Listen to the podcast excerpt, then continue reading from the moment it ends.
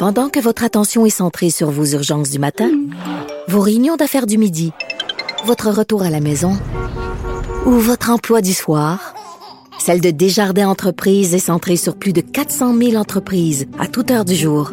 Grâce à notre connaissance des secteurs d'activité et à notre accompagnement spécialisé, nous aidons les entrepreneurs à relever chaque défi pour qu'ils puissent rester centrés sur ce qui compte, le développement de leur entreprise. Gilles Proulx. Le où, quand, comment, qui, pourquoi ne s'applique pas sa ricanade? Parle, parle, parle, genre, genre, genre. Gilles Proulx. C'est ça qu'il manque tellement en matière de journalisme et d'information. Voici le commentaire de Gilles Proulx. Alors, est-ce que ça vous donne le vertige, ces zéros-là, Gilles? Pardon? Est-ce que ça vous donne le vertige, cette valse de milliards-là? Oui, les zéros qui s'ajoutent, oui, Ben pour oui. devenir des zéros nous-mêmes. Pas avec un H, par contre, dans le cas du zéro. Mais euh, qu'est-ce qu'il y a de plus à rajouter? Tout a été dit sur cette mise à jour. Euh, elle était électoraliste, ne l'oublions pas. Au cas où le gouvernement sauterait, il y a nombre de petits cadeaux fort intéressants. Alors, c'est un budget qui, encore une fois, euh, s'attarde sur nos enfants, mais euh, crée des illusions incroyables. Euh, quand on voit, par exemple, que euh, moi, ce que j'ai trouvé d'intéressant là-dedans, encore va-t-il avoir l'audace de le faire, c'est de lire qu'on va euh, s'attaquer euh, au web, aux géants du web pour les taxer et également les paradis fiscaux. Mais ça, on entend ça depuis 20 ans. Ben oui. On va aller étendre nos pattes de quelque part dans les îles Caïmans ou ailleurs, puis il se passe jamais rien. Mais c'est à peu près les deux seules consolations qui pourraient rapporter de l'argent, la taxation sur les web des géants et en même temps les paradis fiscaux. Mais là, on a de la dette, puis on, on a tous tendance à dire, ouais, ben c'est nos enfants puis les petits-enfants qui vont payer. Le problème, c'est qu'on fait plus d'enfants, nous autres, les mon cher Richard. Alors, ça va donc être les néos qui, du fin fond de leur patelin, voyaient le Canada comme un Eldorado et que l'Eldorado se transforme en illusion. Alors, encore une fois, on va attendre le, bou- le, le nez bouché jusqu'au printemps pour voir ce que ça va donner le vrai budget. Mais aussi, en attendant, qu'est-ce qu'il faut retenir?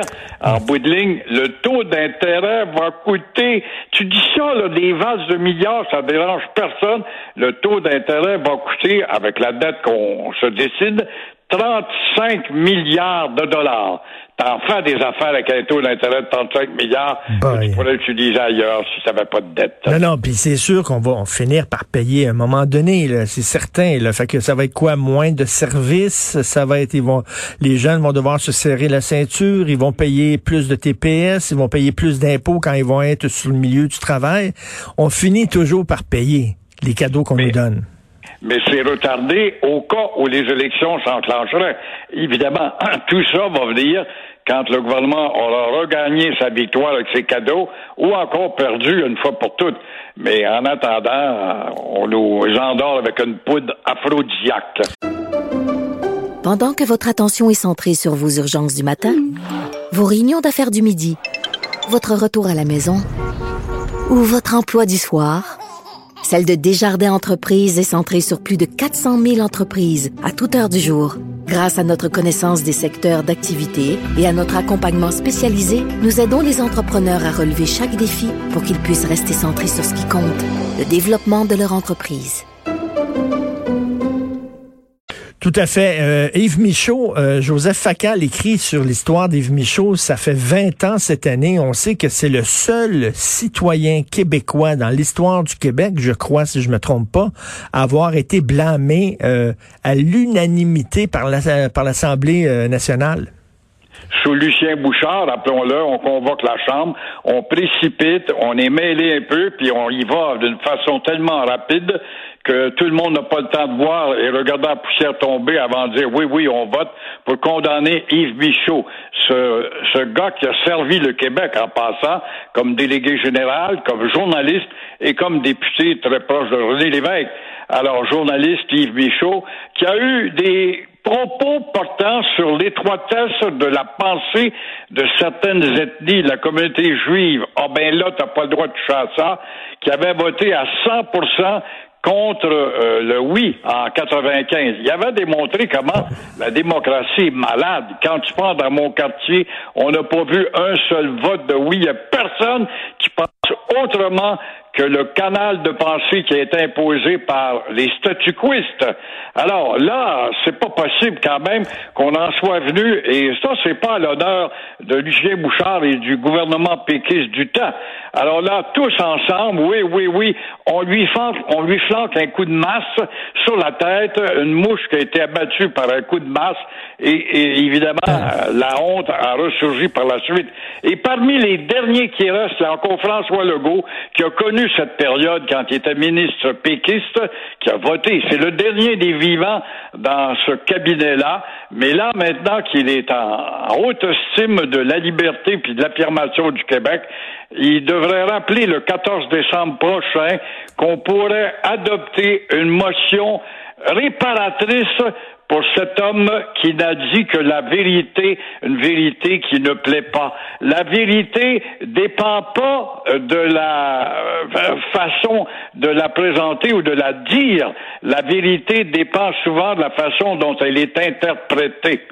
Alors, ben on a tenté de le faire. On a tenté de... qui ramène ça. Oui, on a tenté de le faire passer pour un raciste. C'est quelque chose quand l'Assemblée nationale au grand complet se lève pour te pointer du doigt et pour dire que les propos que tu tenais étaient immondes et tout ça, alors que finalement, tout ce qu'il disait, c'est, regardez, il y avait vraiment là, oui, ce qu'on appelle un vote ethnique, c'est-à-dire il y a une gang qui ont toutes voté en même temps pour la, même chose, et c'est tout ce qu'il disait, mais, Yves Michaud n'est pas antisémite, Yves Michaud n'est pas raciste. Ça que des, des Guy Chevrette, puis des Pauline Marois, puis Mathias grand nationaliste du temps, tous ceux-là, là, toutes des têtes vides. Spontanément, on se range derrière la décision et on vote unanimement. Ça, je n'ai jamais compris. Ça s'appelle une flatterie de coloniser devant un groupe dominateur économiquement parlant, rien d'autre que ça. Hey, vous avez vu euh, en fin de semaine, tantôt Mathieu Bocoté va m'en parler, en fin de semaine, il y a quand même 400 jeunes qui sont sortis dans la rue pour défendre le français. C'est pas énorme 400, mais quand même, il euh, faut, faut l'applaudir que de voir que des jeunes reprennent le flambeau, moi ça me ça m'a touché. C'est un baume sur la plaie et bravo, ça faisait du bien de voir ces jeunes avec les drapeaux du Québec à exhiber, de rappeler que nous avons une histoire, que notre drapeau a 450 ans et que nous avons un enracinement et des droits acquis historiques et culturels qu'on a développés à la sueur de notre front et sur le chemin de l'humiliation très souvent. Bravo, bravo, bravo. On espère que la prochaine fois, ils seront 800, puis 1200, puis 2000, puis 20 000, 60 000 comme on l'a été en 1900 euh, je me rappelle plus à quel anniversaire j'étais là, c'est la place Jacques-Cartier, nous étions 60 000 et euh, en 98, voilà. Et euh, j'entendais Claude Rahine, le ministre responsable de la langue, le lendemain dire Bah, c'est juste 1% de la population, en voulant dire on bougera pas quant à votre raffermissement de la loi 101. Alors, bravo, oui, bravo, et c'est un beau rappel de la part de Mathieu Bock. Et la loi 21, là, il y a des avocats qui sont unilingues anglophones, c'est ça? Mais oui, pourquoi pas, après tout, on est dans une colonie. Alors, à propos de la timide, je répète, la timide loi sur la laïcité, il y a un mercenaire, maître Grossman, qui préfère démolir la loi 21 en anglais prioritairement sur le territoire québécois. Il considère que la loi 21 euh, est porteuse euh, d'une atteinte à, la liberté mais euh, lui n'a pas de patin du tout à la personnalité, la respectabilité de la langue du Québec, celle du territoire. La liberté pour la liberté, maître Grossman, euh, ça, on peut en discuter longuement, mais encore une fois, vous repasserez quant à défendre la liberté. En attendant, on sait que le défilé, ce cirque, va durer jusqu'au 17 décembre et le juge aura tranché. Mais quand on connaît les antécédents du juge, on a des raisons de craindre. Ben oui, pas on le sait, ce procès-là, finalement, c'est le Canada qui nous dit au Québec, vous n'avez pas le droit de faire les choses autrement, de gérer autrement que nous votre diversité. C'est le multiculturalisme à tout prix. Sinon, c'est du racisme, c'est de l'exclusion, c'est de la discrimination. Donc, c'est le Canada qui veut nous mettre à notre place. On va voir euh, le jugement du juge euh, Blanchard. Mais tu vois l'hypocrisie quand tu penses que Jean Chrétien, un adversaire de l'affirmation nationale, nous avait reconnu comme société distincte, quand tu penses que Stephen Harper nous avait reconnu comme nation, le Québec, comment ça se fait que ces chantres-là, leur vont venir nous dire qu'on doit standardiser les lois d'un bout à l'autre du pays? Non, non, non, non, non. Il y a une distinction pour hmm. un des peuples fondateurs qui était là 200 ans avant vous autres, les conquérants. Ne l'oubliez pas. Tout à fait. Merci beaucoup, Gilles. Bonne journée. On se parle demain. Au revoir. Bonjour. À demain.